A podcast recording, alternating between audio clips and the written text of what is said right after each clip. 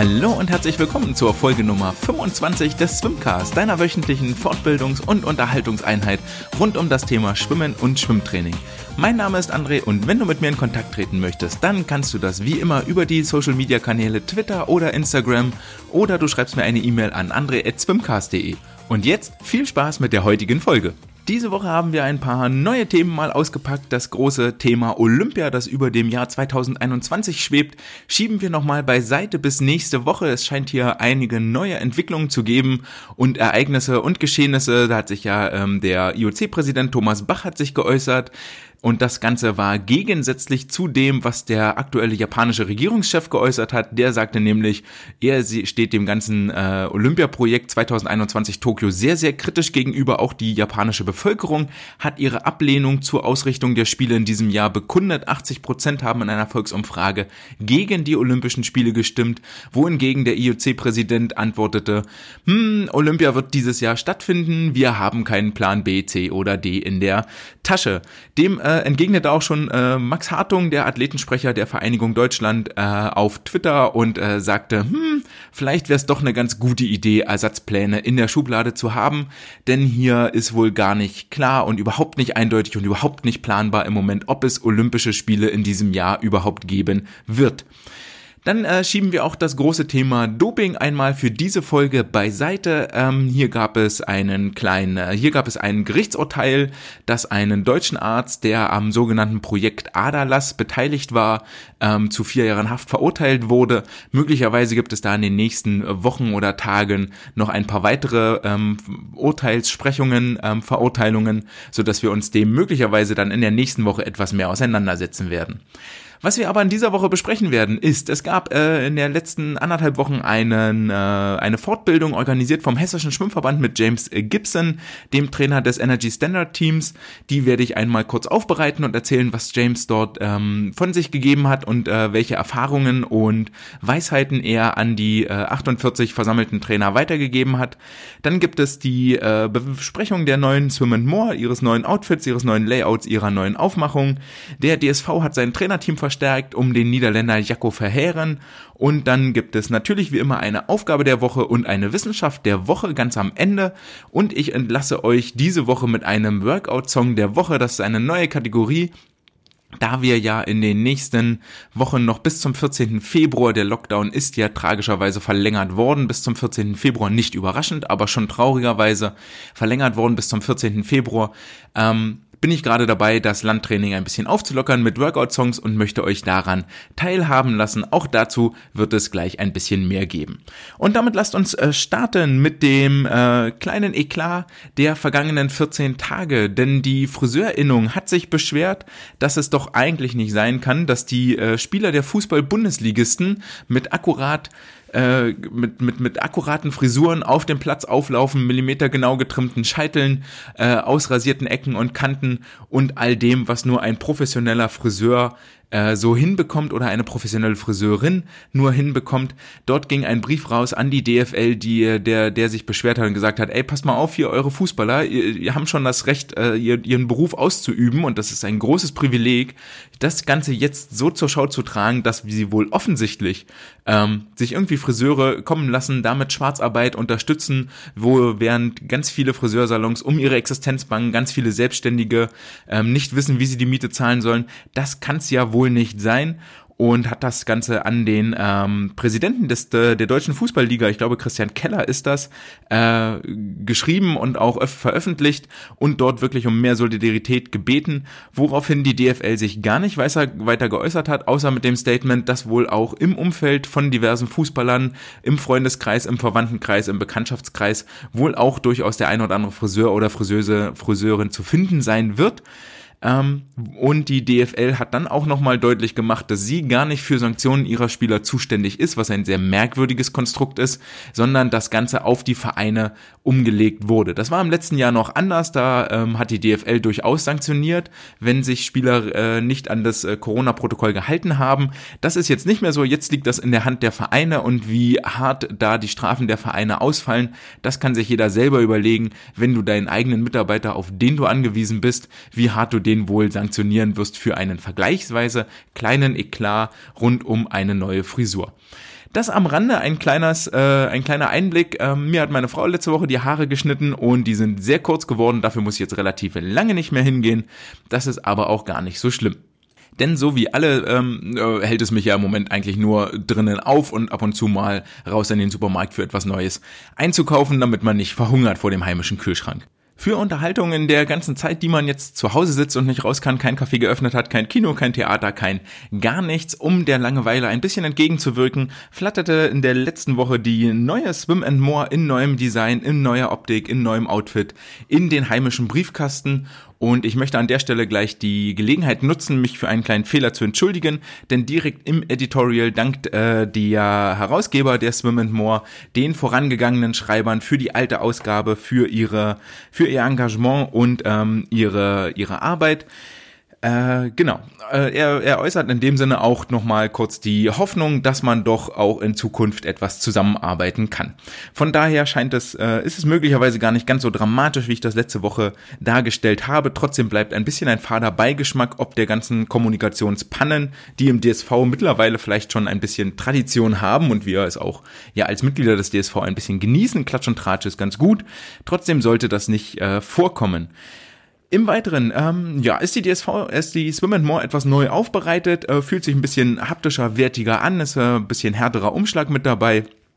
Die Aufmachung erinnert tatsächlich ein bisschen mehr an ein kleines Boulevardmagazin im Vergleich zu der alten Version aus 2020 und davor ähm, habe ich tatsächlich etwas mehr gelesen. Es sind mehr Interviews dabei, mehr äh, Beckenrand-Geschichten äh, und Stories, auch vielleicht äh, die etwas mehr den äh, Schwimmsport nach außen tragen, wo er außen präsentiert wird. So wird nochmal auf Bernd Bergmann als Trainer des Jahres eingegangen, dass äh, Franzi van Almsig die Beste der Besten geworden ist bei den Berliner Sportlern des Jahres.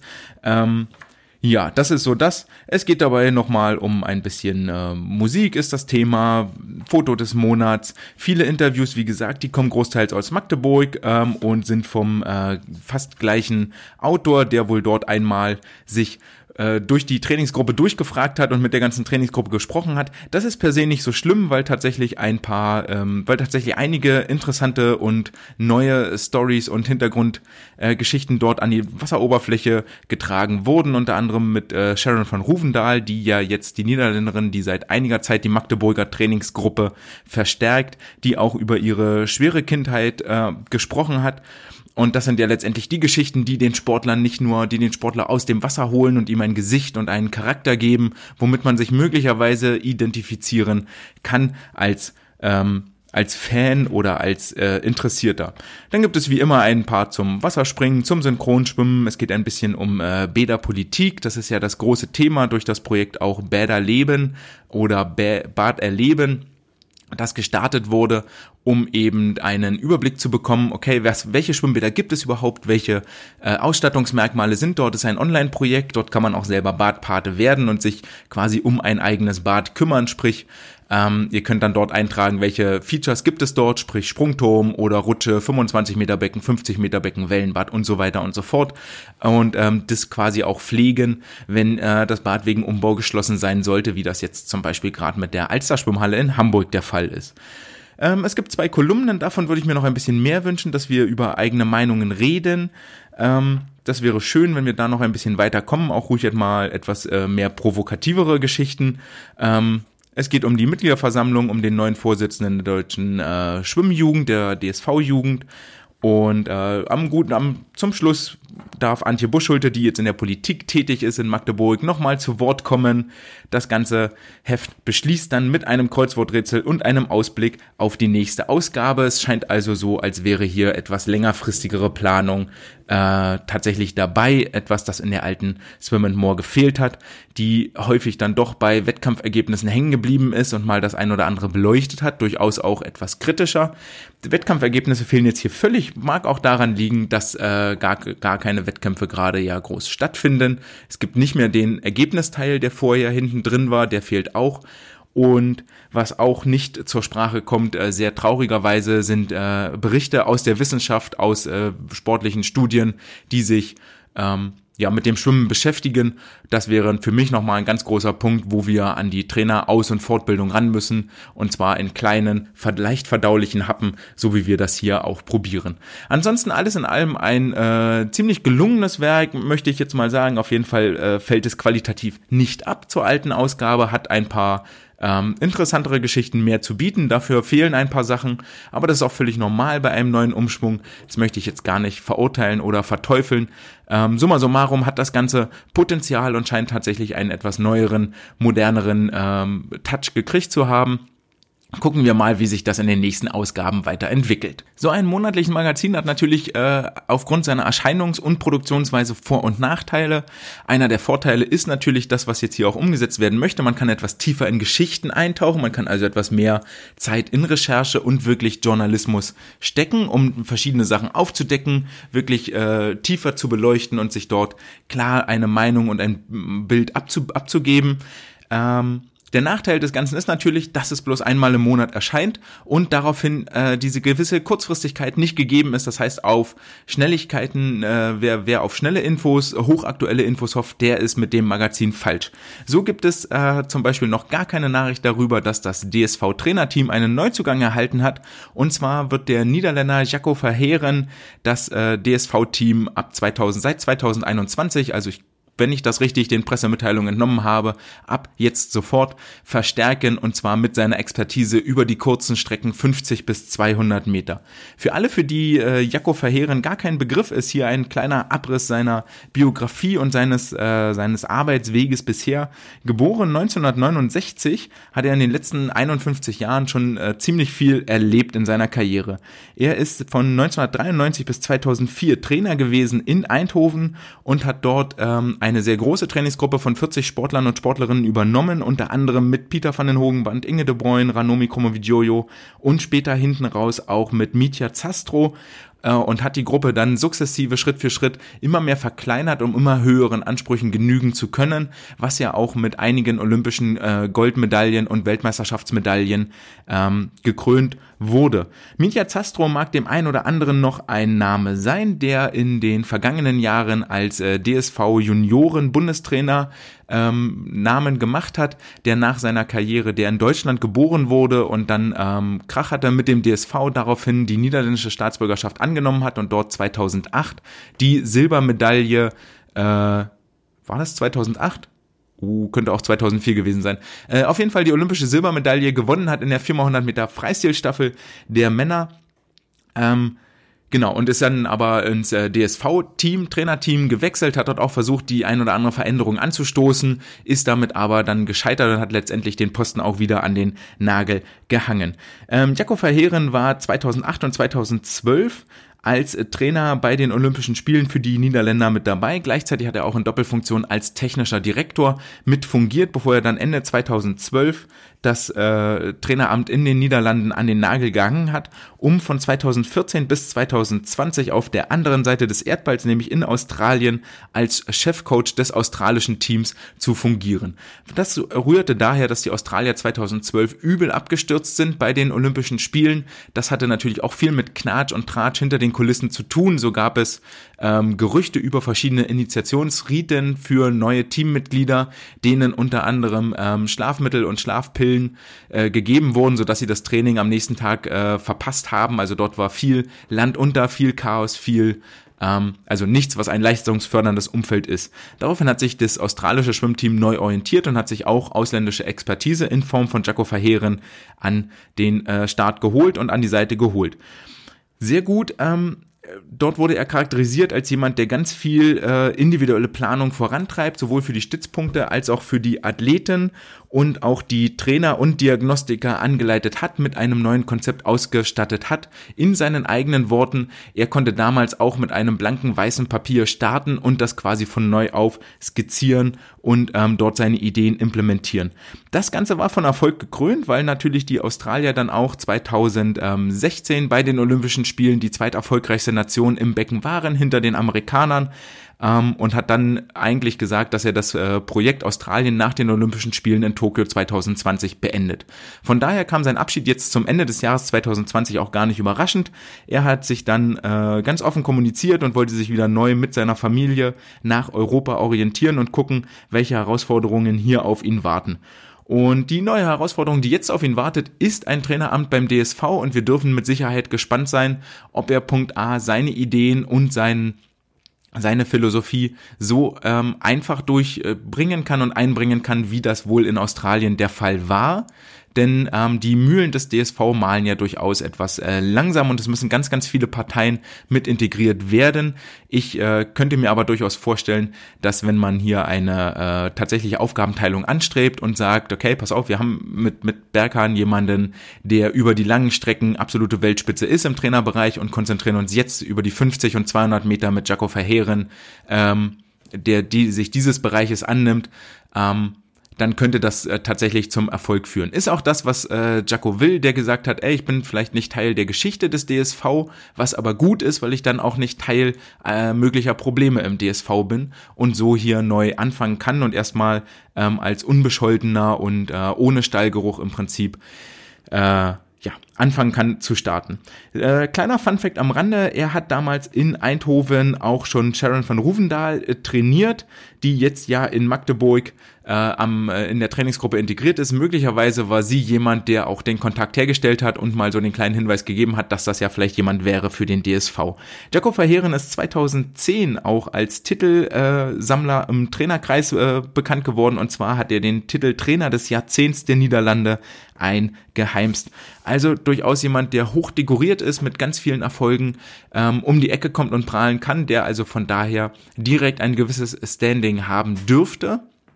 Und ähm, ja, das wird sich jetzt nicht in den Olympischen Spielen in Tokio niederschlagen, aber in den nächsten zwei Olympiazyklen sollten da durchaus ähm, gute, gute Ergebnisse rumkommen, zumal die, der DSV im Nachwuchsbereich, im Sprintbereich auch gar nicht so richtig schlecht aufgestellt ist.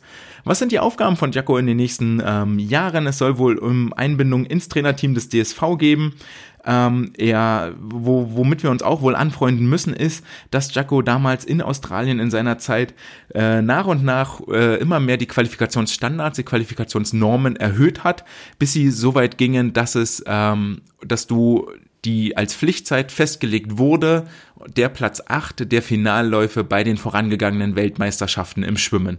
Das wäre ähm, eine Qualizeiterhöhung zu dem, was jetzt im DSV gerade stattfindet. Und wir wissen ja bereits jetzt schon, dass die Qualifikationszeiten nur noch ganz, ganz wenigen Sportlern überhaupt die Möglichkeit lassen, ähm, an den jeweiligen Höhepunkten teilzunehmen. Eine weitere Verschärfung finde ich hier vielleicht gar nicht didaktisch und pädagogisch gar nicht so sinnvoll, ist aber mit Sicherheit auch kein Punkt, der jetzt in den nächsten anderthalb, zwei Jahren stattfinden sollte, sondern in den nächsten ja, bis 2024, denke ich, ein Ziel sein wird, womit wir uns schon mal ähm, anfreunden müssen. Hatte aber auch in Australien diese Erhöhung der Quali-Standards zur Folge, dass das äh, Team-Roster, also die, die, die Anzahl der Teammitglieder auch massiv ausgedünnt wurde. Das hieß, dass am Ende nur noch 27, 28 Athleten und Athletinnen äh, im australischen Team mit zu den Weltmeisterschaften gefahren sind. Für die Zukunft wünschen wir ihm natürlich äh, alles Gute und viel Erfolg, denn ähm, wenn er Erfolg hat, ist das auch unser Erfolg als DSV und das geht immer mit einer mit einer Ansehenssteigerung des Verbandes einher. Das ist völlig klar.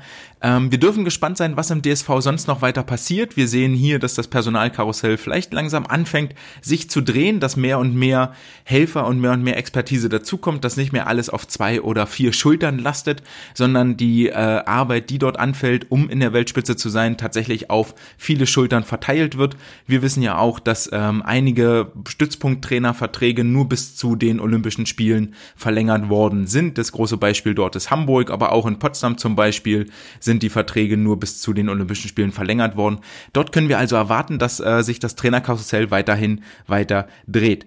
Ähm, wir wünschen ihm natürlich, dass er seine Ideen umsetzen kann und dass wir vor allen Dingen im DSV von dieser Expertise lernen, möglicherweise auch auf diversen äh, Podium, Podiumsdiskussionen oder Trainerfortbildungsveranstaltungen, dass wir dort einen Einblick kriegen, wie, wie müssen wir rangehen, welchen, welche Aufgabe haben wir im, im Nachwuchs, was legt die Basis für spätere Erfolgsleistungen, dass wir dort ähm, das Wissen weitergeben und transparent arbeiten. Jemand, der sein Wissen ähm, weitergegeben hat und äh, um zumindest Transparenz bemüht war, ist äh, der Brite James Gibson. James Gibson hat sich mit als einer der ersten Trainer neben vielleicht Bob Bowman, der als Coach von Michael Phelps sehr berühmt und bekannt geworden ist, einen Namen in der Schwimmszene gemacht, denn er leitet das Energy Standard Team, eine Mannschaft aus der ISL, die sich in der Türkei in der Gloria Sports Arena eine Homebase geschaffen haben, wo eine, ein, eine Großzahl von internationalen Spitzenathleten sich zusammenfindet, gemeinsam trainiert und dort nach Bestleistungen, Höchstleistungen, Olympiamedaillen, Olympiasiegen strebt.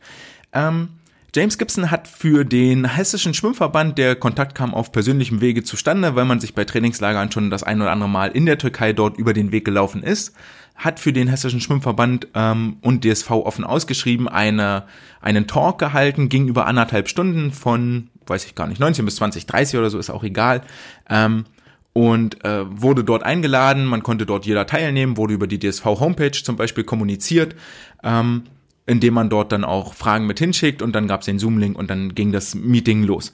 Interessanterweise, ähm, also die, die Leitung hat die Landestrainerin Hessen, Sheila Seeth, übernommen die äh, dann quasi die Moderation und die Fragen gesammelt hat und äh, weitergeleitet hat. Und so kam es, dass James äh, sehr offen und sehr viel über seine Arbeit und seine Philosophie gesprochen hat, dass er zum Beispiel sich eher als ähm, mentalbasierter und psychologischer Coach sieht, als eher als physiologischer Coach, was ich in dem Erwachsenenalter auch durchaus nachvollziehen kann, denn da geht es viel darum, mit den äh, Trainer, äh, mit den Sportlern und im Trainerteam zusammenzuarbeiten, ein gewisses Selbstvertrauen zu schaffen, ähm, Selbstvertrauen in die eigenen Fähigkeiten und Fertigkeiten. Und das ist auch etwas, was er gesagt hat, dass äh, der Trainer und der Sportler, dass das in Wechselbeziehung miteinander steht und jeder lernt von jedem. Also du musst als Coach in dem Bereich definitiv mit deinen Sportlern reden, um herauszufinden, okay, was brauchst du, was möchtest du, was, äh, was, was hilft dir.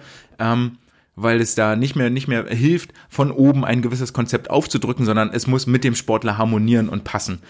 Ähm, natürlich betrifft ihn auch im Moment die Corona-Pandemie, deswegen hält er sich äh, aktuell in London auf, wo aber wirklich ja sehr, sehr wenig nur erlaubt ist. Wir alle kennen die Geschichten aus den Nachrichten mit der Corona-Mutation und den Fallzahlen, die dort noch viel mehr durch die Decke schießen, als das jetzt in Deutschland der Fall war. Ähm, was auch das Problem mit beinhaltet, dass sein aktuell internationales Team, Sarah Sjöström als Schwedin, Pernil Blum als Dänen, Florent Manoudou als Franzose, dann sind noch Ukrainer mit dabei und äh, Benedetta Pilato aus Italien. Also ihr seht schon ein sehr, sehr internationales Team, ähm, dass die auch in ihren jeweiligen Heimtrainingsstätten äh, gefangen ist das falsche Wort, aber dort äh, festsitzen im Moment und nicht als äh, ein Team in der Türkei in der Gloria Arena zusammen trainieren können. So sitzen zum Beispiel Pernil Blum und Florent Manuru aktuell in äh, Marseille in der Schwimmhalle und pendeln dort zwischen Wohnort und Trainingsort hin und her. Das führt dazu, dass er so wie wir auch im Moment ganz viel aus der Ferne coachen muss und dort in einem äh, regelmäßigen Austausch mit den jeweiligen Heimtrainern steht, wo er auch nochmal ganz klar hervorhebt, ähm, dass der Heimtrainer zu respektieren ist und man dort auch in einem Team zusammenarbeitet und sich gegenseitig austauscht. Letztendlich setzt der Heimtrainer ja das Programm um und wenn der von dem Konzept entweder nicht überzeugt ist oder das gar nicht umsetzen kann, weil ihm das Wissen fehlt oder weil es nicht seine Philosophie ist, dann ist es schwierig, ihm da auch von außen was aufzudrücken. Ähm, deswegen setzt äh, James Gibson auch in seiner Arbeit mit, dem, mit den Athleten darauf, dass er den Athleten beibringt, sich selber zu coachen, weil das soll schlussendlich das Ziel sein. Der Athlet soll seinen eigenen Körper kennenlernen und wissen, was tut ihm gut, was tut ihm nicht gut. Und du als Trainer bist der Organisator, bist der, bist der ähm, Leiter am Beckenrand, der gewisse Wege, gewisse Richtungen ähm, vorgibt. Er hat dann auch nochmal, ist ein bisschen tiefer eingestiegen in dieses ähm, Training, was sie dort vor Ort tun. Das heißt zum Beispiel, dass sie ja dadurch, dass die Gruppe so viele verschiedene Hauptarten, Hauptschwimmarten hat, so viele verschiedene ähm, Distanzschwerpunkte von 50 bis 200 bis zu den Langstrecken, wobei er ähm, dann sagte, dass er die Langstrecken an seinen Trainerkollegen ähm, abgibt, der dort mit dem Micha Romanchuk aus der Ukraine zum Beispiel zusammenarbeitet und mit ihm dort die langen Strecken bearbeitet, während er sich eher bei den Sprint- und Mitteldistanzleuten sieht. Dementsprechend hat er dann auch von seinem äh, Wassertraining berichtet, sagte, okay, wir, wir, wenn wir im Wasser sind oder wenn wir pro Trainingstag haben wir eine Session dabei, die wirklich hart und intensiv ist. Der Rest ist ähm, technikbasiert beziehungsweise Erholungsschwimmen. Insgesamt kommen sie auf zehn Wassereinheiten in der Woche. Das hat er dann aufgeschlüsselt über die Woche hinweg. Das tut jetzt hier nichts zur Sache und ähm, sagte auch, dass die Sprinter bei ihm sechs äh, Landeinheiten pro Woche absolvieren, davon dreimal ähm, intensives Training mit Gewichten und dreimal viel Chorarbeit und viel Pilates-Workout. Hier hat er vor allen Dingen auch berichtet, dass er aus seiner Vergangenheit, die er schon hat als Coach, ganz, ganz viel gelernt hat, dass er ähm, früher viel versucht hat, einen gewissen Transfer von den Landübungen ins Wasser zu schaffen und zu kreieren und er damit aber nur dafür gesorgt hat, dass mehr und mehr Verletzungen bei den Sportlerinnen und Sportlern aufgetreten sind und äh, das gar nicht den Benefit hatte, den er dort eigentlich haben wollte. Ähm, da, das heißt auch, dass er im, im, Moment in seiner Philosophie dieses Arbeiten im Kraftraum, im Athletikraum viel mehr als äh, Basisworkout sieht, also wo die Grundlagen gelegt werden, ähm, sprich eine allgemeine Fitness, deswegen auch dieser große Core-Anteil ähm, und er ganz klar sagt, dass er dort einen extra Coach braucht, der sich mit Langhantel, der sich mit Weightlifting und den ganzen Geschichten auskennt, um eben vor, vor Verletzungen zu schützen. Und seitdem er dort das Programm umgestellt hat, also vor allen Dingen auch Pilates und explizites Core Workout mit reingenommen hat und dafür den Anteil mit hohen Gewichten reduziert hat, hat er viel, viel weniger bis gar keine Probleme mehr mit Verletzungen, mit Schulterproblemen, mit Schulterschmerzen. Ähm, und das ist etwas, was uns immer wieder auffällt. Das wurde auch äh, bei, bei Sharon von Ruvendahl in dem Interview deutlich, die gesagt hat, ey, wir müssen uns damit auseinandersetzen, die auch ewiglich mit Schulterproblemen zu kämpfen hatte, seitdem sie in Magdeburg ist und dort unter der Leitung von Berghand trainiert, gar keine Probleme mehr mit der Schulter hat. Denn nur ein gesunder Sportler kann ja am Ende des Tages auch seine eigene Leist oder seine Leistung im Wettkampf bringen. Ein kranker Sportler oder kaputter, verletzter Sportler ist immer äh, äh schlecht, weil er nicht richtig trainieren kann. Dann wird es dann nämlich auch schwierig, wenn du verletzt bist, den äh, Wochenumfang, er beziffert das auf 50 bis 60 Kilometer pro Woche, ähm, wirklich abzureißen. Und ähm, er orientiert sich in der Einteilung der Belastungszonen. Wir haben da ja in Deutschland auch eine gewisse Historie von äh, damals in den 90ern, GA1, GA2, Schnelligkeitsausdauer, Schnelligkeit, Wettkampfausdauer, ähm, bis jetzt äh, zu der von ähm, von, wie ist der Name, von Rudolf und, und Matzen und Co. implementierten Belastungszonen, den acht Stück von äh, Kompensation BZ1 bis BZ8, ähm, kurze, knackige Sprints, maximal 15 Sekunden. Ähm, äh,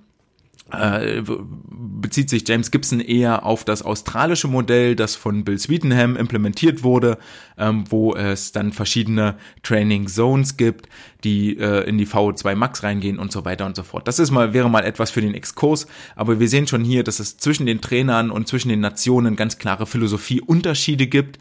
Ähm, er hat auch ganz viel mit, mit ähm, Diagnostikern zusammengearbeitet, mit ähm, Physiologen, äh, Jan Ulbrecht ist da ein ganz bekannter Name, ähm, mit denen er dort im Austausch stand, um eben wirklich zu gucken, in welchen Bereichen ist es denn sinnvoll zu trainieren. Er hat sich dann im Weiteren noch über äh, Analyse und Diagnostiken ausgetauscht. Das ähm, führt jetzt auch zu tief rein, ähm, das hier nochmal wiederzugeben. Aber eine Sache war noch die, die wirklich ganz, ganz essentiell war für mich, war die Geschichte, dass, äh, äh, und das habe ich einmal kurz mit dem, mit dem Landtraining angedeutet, dass er ganz viel von seinen Fehlern erzählt hat. Also es ist nicht so, dass der, dass der Weg von James Gibson nur von Erfolg gepflastert war und nur mit Erfolg gekrönt war und überall, was er anfasst, wird zu Gold und wird, wird zum Sieg. Ähm, das ist gar nicht so, sondern er hat ganz viel, ganz viel Fehler gemacht und daraus gelernt. Sei das jetzt mit den Training Zones, sei das jetzt, dass er mit den Sportlern redet, versucht dem, dem Langstreckenschwimmer ähm, so ein bisschen Technik oder, oder Sprinttraining aufzudrücken, die dann sagen, boah, was soll der Kram? Oder auch Sportler, die gar nicht mit ihm klarkamen und ähm, äh, mit der Philosophie nicht klarkamen und dann wieder gegangen sind, weil man dann sagen muss, okay, hier ist zu viel Arbeit, ähm, das macht keinen Sinn. So, wir müssen uns da nicht nicht gegenseitig im Weg stehen. Ähm, das funktioniert so nicht. Und das ist für mich eine Sache, die immer zu kurz kommt, dass wir zu wenig über unsere Fehler reden und ähm, nicht umsonst heißt das Sprichwort ja auch aus Fehlern lernen wir. Und ähm, dass er dort nochmal erzählt, was er, was er auch so falsch gemacht hat, ähm, woraus er dann gelernt hat ähm, und welche, welche Schlüsse er daraus gezogen hat. So ist es zum Beispiel auch, dass er mit, äh, mit einzelnen Sportlern über ihre Wettkampfroutine, natürlich geht das dann auch darum, okay, was, was machst du als Coach, wenn du sagen wir ein nahes Beispiel, wenn du einen Sportler das erste Mal im Finale von den deutschen Jahrgangs- oder offenen deutschen Meisterschaften hast. Was machst du als Coach? Wie gehst du damit um? Und ich glaube, da kann sich keiner von freisprechen, dass auch auf Trainerseite dort eine gewisse Nervosität und Anspannung ähm, existiert, weil du auch als Coach in dem Moment Angst hast, irgendetwas falsch zu machen, irgendwas falsch zu sagen. Und dann, dann entwickelt sich das, dass dieses ganze Verhalten eher unnatürlich wird. Und da erzählt er auch von Begebenheiten, die er hatte äh, mit verschiedenen ihm anvertrauten Athleten, wo dann auch einer wohl meinte, du pass auf, James, lass mich hier mein Ding machen, wenn du in meiner Nähe bist, macht mich bloß kirre, äh, ich schaff das schon, wird schon. Und ne, dann hat er sich halt rausgezogen und hat den, den, den Sportler machen lassen und hat quasi gar nichts mehr weiter getan. Und das ist auch wieder so eine Geschichte mit Dialog und da sammelst du vielleicht einmal die Erfahrung und vielleicht auch noch im schlimmsten Fall ein zweites Mal ähm, dass du gar keinen Benefit lieferst als Coach und dann musst du, musst du dein Verhalten einfach ändern. Ähm, und das ist zum Beispiel so ein Ding, wo er da gesagt hat, ja, pass auf, wenn du das so willst, dann machen wir das auch so. Letztendlich meinte er, egal ob das jetzt Race Day oder Training Day ist, wichtig sind gewisse Strukturen und ähm, auf das Verhalten am Beckenrand und so weiter und so fort ist der, ist der Renntag, der Finaltag, der, der Wettkampftag nicht anders zu behandeln als ein normaler Trainingstag. Und ähm, das klingt sehr einfach und ist relativ schwierig umzusetzen, aber ist mit Sicherheit eine Anweisung, die man dringend nochmal mitnehmen sollte. Denn ähm, wir haben uns ja letztendlich, wenn wir mit dem Sportler arbeiten, sehr lange darauf vorbereitet und der Sportler kann das dann auch. Alles in allem war das äh, sehr, sehr interessanter Talk für die anderthalb Stunden. Ähm, viel gelernt, viel mitgenommen, auch von der Philosophie. Und ähm, ja, kann ich jedem nur mal empfehlen, wenn ihr seid dort, guckt da mal ein bisschen hin, solange jetzt die Pandemie ist, wird es da mit Sicherheit noch das ein oder andere äh, Angebot geben, wo wir über so einen Online-Talk, über so eine äh, Zoom-Geschichte ähm, das sehr einfach umsetzen können, weil eben niemand irgendwo hinfahren oder irgendwo hinfliegen muss. Ähm, es entstehen keine Anreisekosten, sondern wir brauchen nur unser Wohnzimmer und den PC.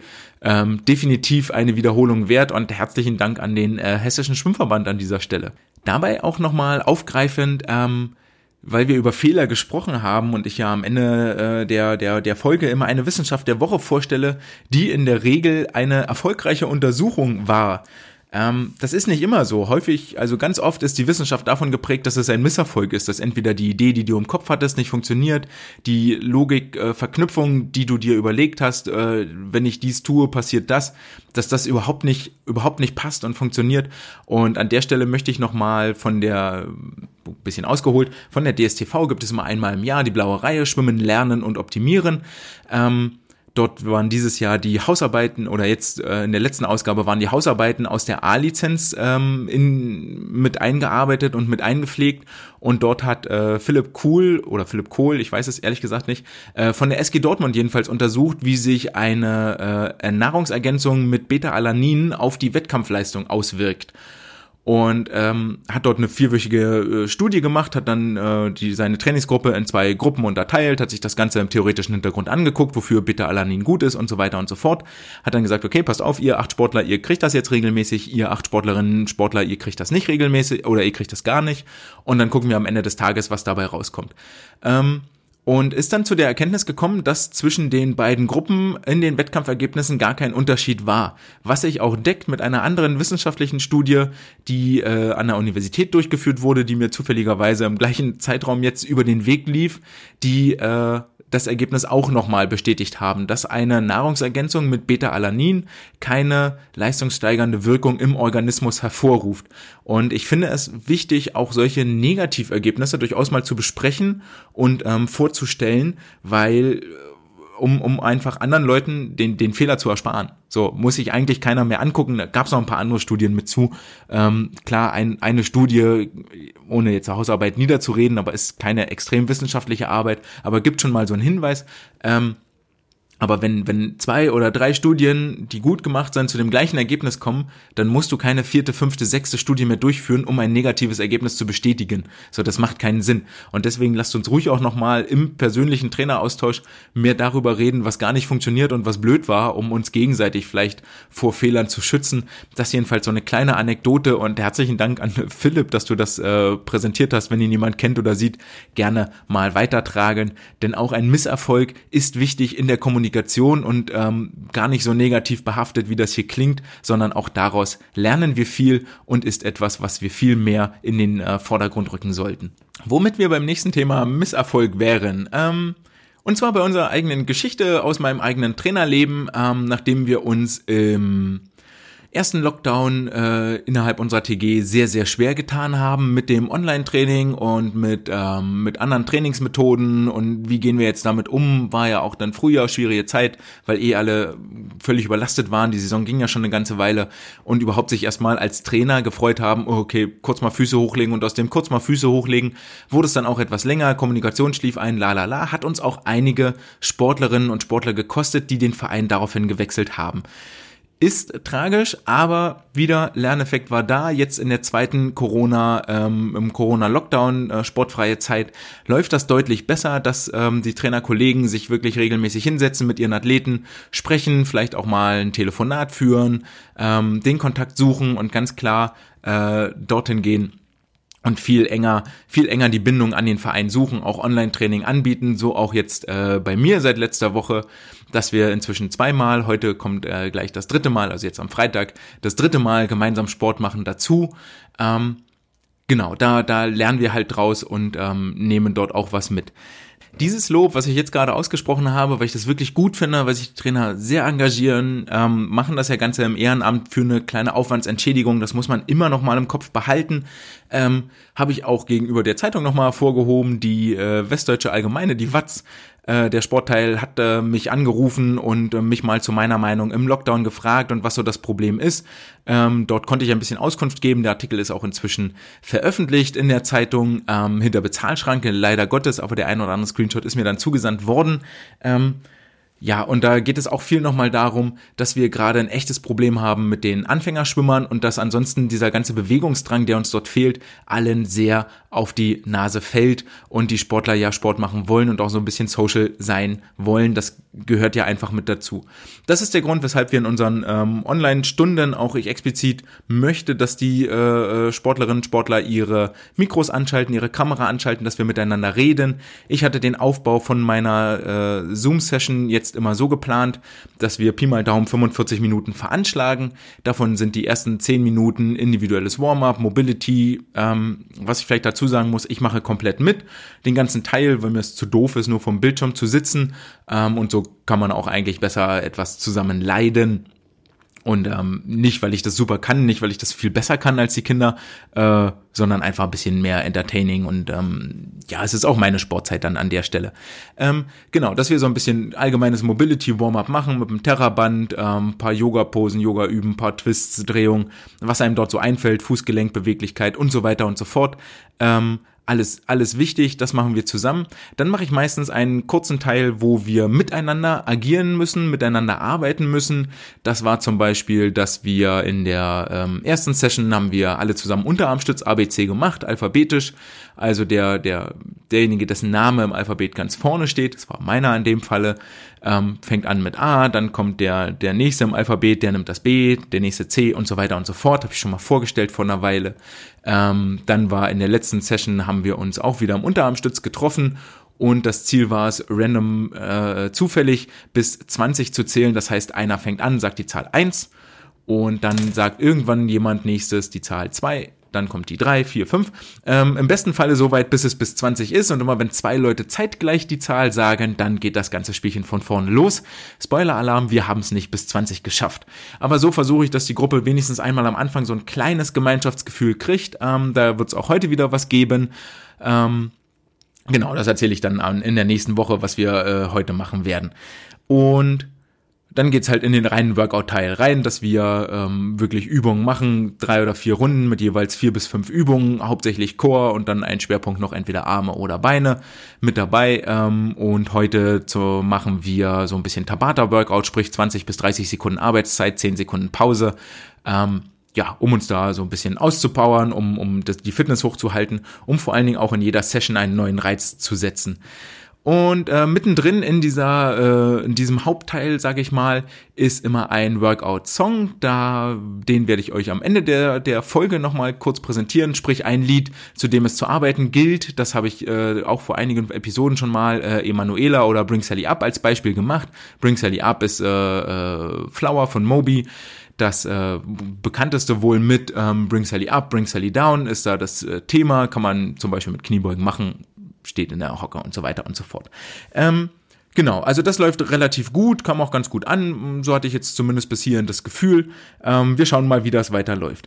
Fatalerweise ist ja der Lockdown jetzt verlängert worden bis zum 14.02., das heißt bis dahin wird uns dieses Thema Online-Zoom-Training definitiv noch begleiten und äh, ziemlich sicher auch noch darüber hinaus. Das wird sich leider nicht vermeiden lassen aber die äh, Wissenschaft der Woche wird euch einen kleinen Hinweis geben, was ihr vielleicht an Land jetzt trainieren könnt, ohne eu, äh, um was ihr dann mit ins Wasser übertragen könnt.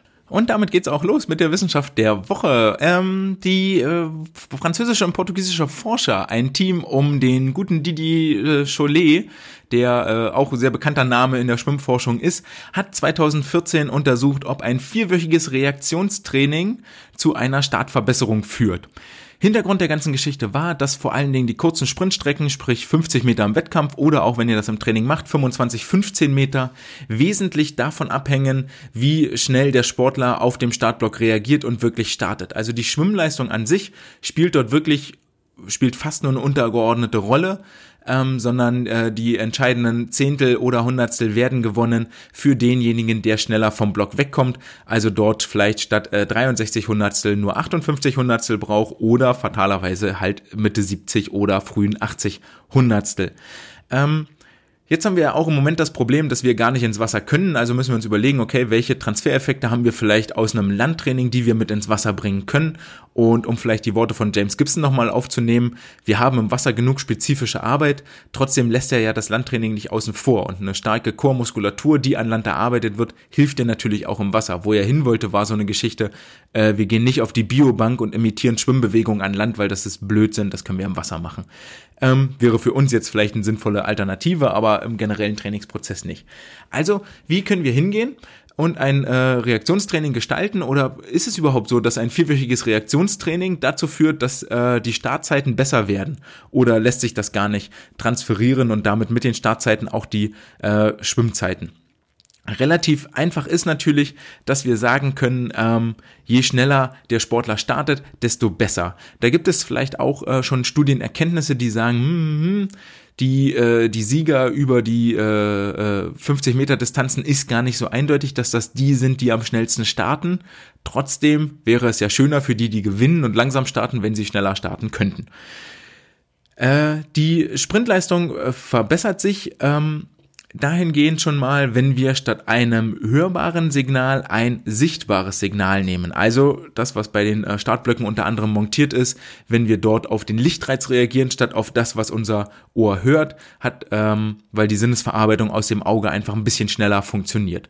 Das ist bekannt aus der Forschung und deswegen haben sich die äh, Forscher jetzt hier verschiedene Testprotokolle überlegt. Das heißt, sie sind zuerst über den Campus gegangen dort und haben sich acht Probanden gesucht oder durch den Schwimmverein, haben dort äh, Klinken geputzt und gefragt und haben dann acht Männer gefunden zwischen 17 und 18 Jahre alt, die in der Summe ungefähr 60 Kilometer pro Woche schwimmen, verteilt auf 10 bis 12 Einheiten.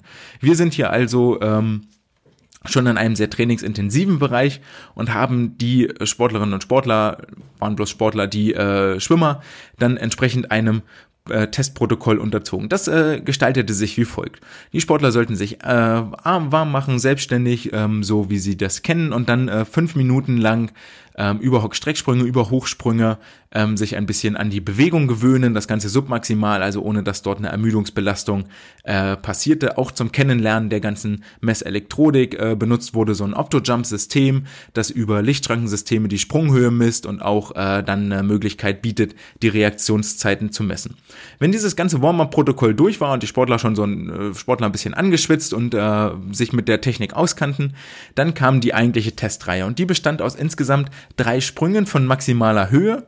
Zum einen ähm, einmal der Squat Jump, also der, wo du in der Hocke bist und dann nach oben springst, oder dem Counter Movement Jump, wo es quasi eine flüssige Bewegung ist aus dem Stand, nach unten gehen, über den Armschwung, flüssige Umlenkbewegung, um dort den Dehnungsverkürzungszyklus aus dem Muskel zu messen, äh, zu nutzen und dann nach oben weg zu explodieren, sich wegzudrücken, wegzukatapultieren.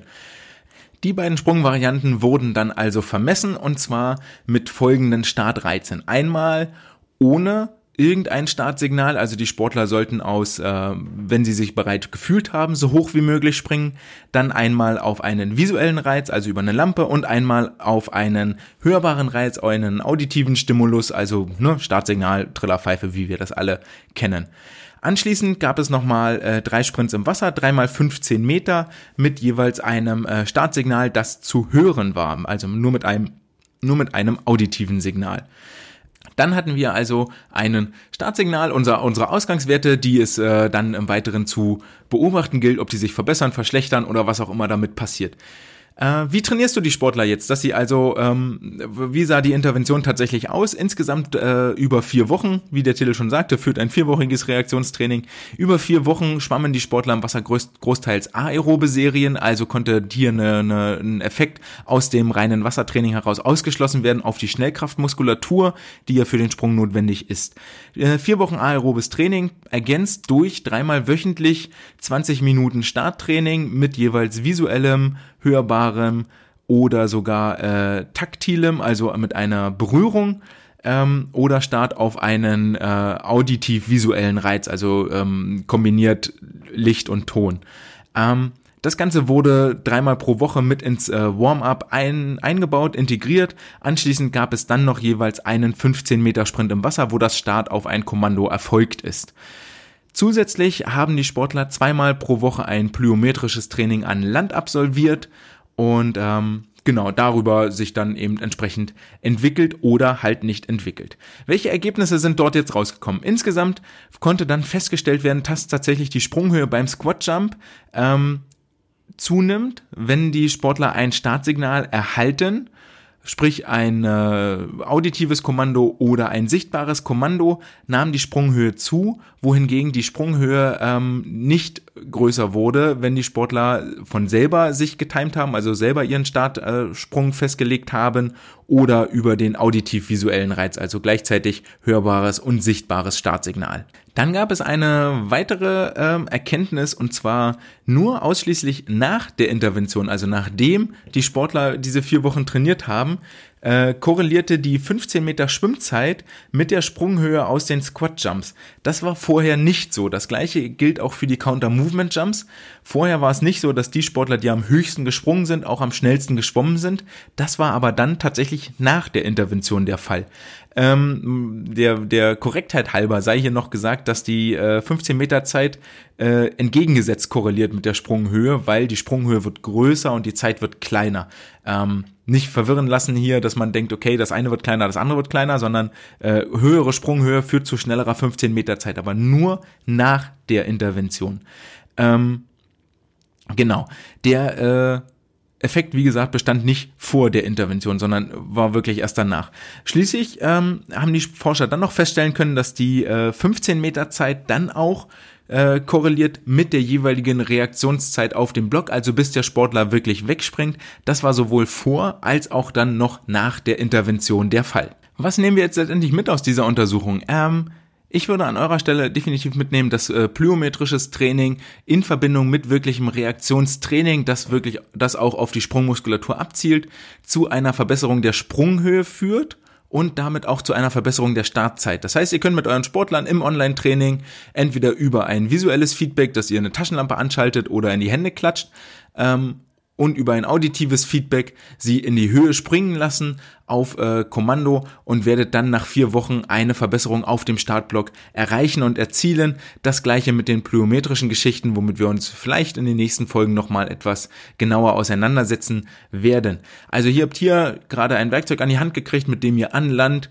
etwas trainieren könnt, was den Sportlerinnen und Sportlern später im Wasser tatsächlich weiterhilft. Wenn wir dann auch mal wieder im Wasser sind, äh, gebe ich euch jetzt eine kleine Aufgabe nochmal mit. Und zwar ähm, wisst ihr ja vielleicht inzwischen oder habt ihr mitgekriegt, dass mich das immer äh, triggert so ein Stück weit oder dass ich versuche, die Sportler zu triggern, indem sie gegeneinander schwimmen müssen, indem sie miteinander schwimmen müssen. Also, dass man irgendetwas in der Gruppe macht und gar nicht jeder für sich selbst so vor sich her schwimmt. Und dahin zielt auch diese Woche, äh, diese Woche die Aufgabe der Woche und zwar ganz stumpf Arme versus Beine habe ich das genannt.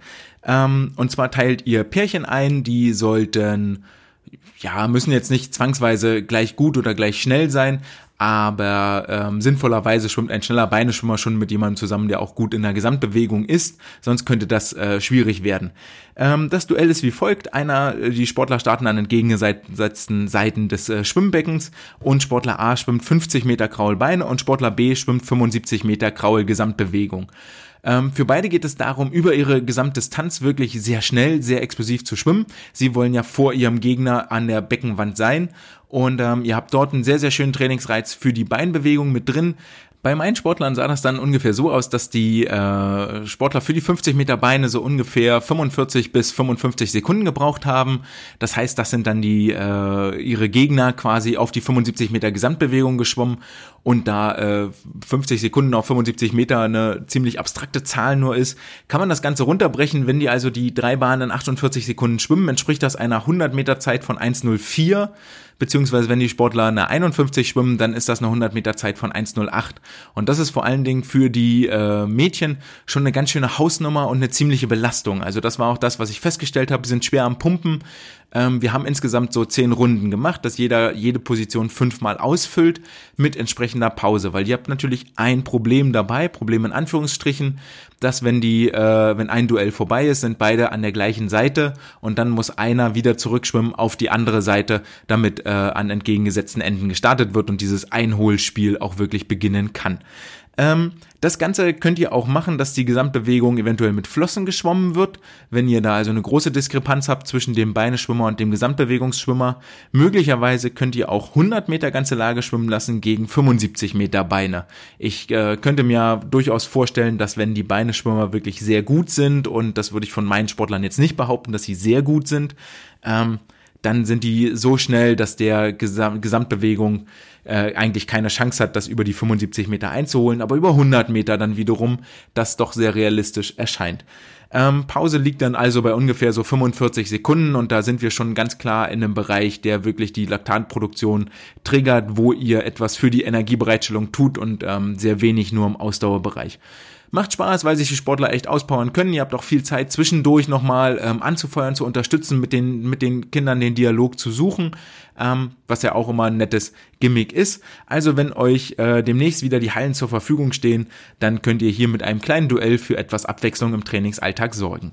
Für etwas Abwechslung im Trainingsalltag sorgt auch das äh, Lied der Woche, der Workout-Song der Woche. Und zwar gibt es diese Woche in zum ersten Mal auf die Ohren. Wir hatten ja schon äh, Emanuela von Fettes Brot und ähm, Flower von Moby vor einiger Zeit vorgestellt. Diese Woche gibt es äh, Ghostbusters von Ray Parker Jones Jr. Wer ein bisschen im lateinamerikanischen Tanz verhaftet ist, der weiß, dass der Grundrhythmus einem Cha-Cha entspricht und äh, in diesem Song könnt ihr zum Beispiel eure Sportler arbeiten lassen. Solange wie der Beat läuft und wie das Lied läuft, gibt es Ausfallschritte. Das kann man auch sehr rhythmisch machen tatsächlich. Das geht ganz gut. Und immer wenn das Wort Ghostbusters fällt, in die Luft springen, auf den Boden einen Burpee und dann wieder weitermachen mit Ausfallschritten. Das äh, dauert so dreieinhalb Minuten und es äh, lockert den ganzen Trainingsalltag ein bisschen auf. Ich hoffe, ich konnte euch damit etwas äh, Handwerkszeug an die Hand geben, um euer Trainingsalltag äh, interessanter zu gestalten. Ich konnte euch ein bisschen über die äh, aktuellen Geschehnisse und Entwicklungen im Schwimmsport informieren. Ich freue mich, wenn ihr mir ein Abo, eine Bewertung auf Apple iTunes da lasst, wenn ihr vielleicht sogar ähm, auf meiner Homepage auf den äh, Supporter-Link klickt und ein, äh, eine Kleinigkeit in den Hut werft. Ansonsten folgt, kommentiert, hört gerne wieder rein, schaltet gerne wieder rein. Das war's für diese Woche. Ciao!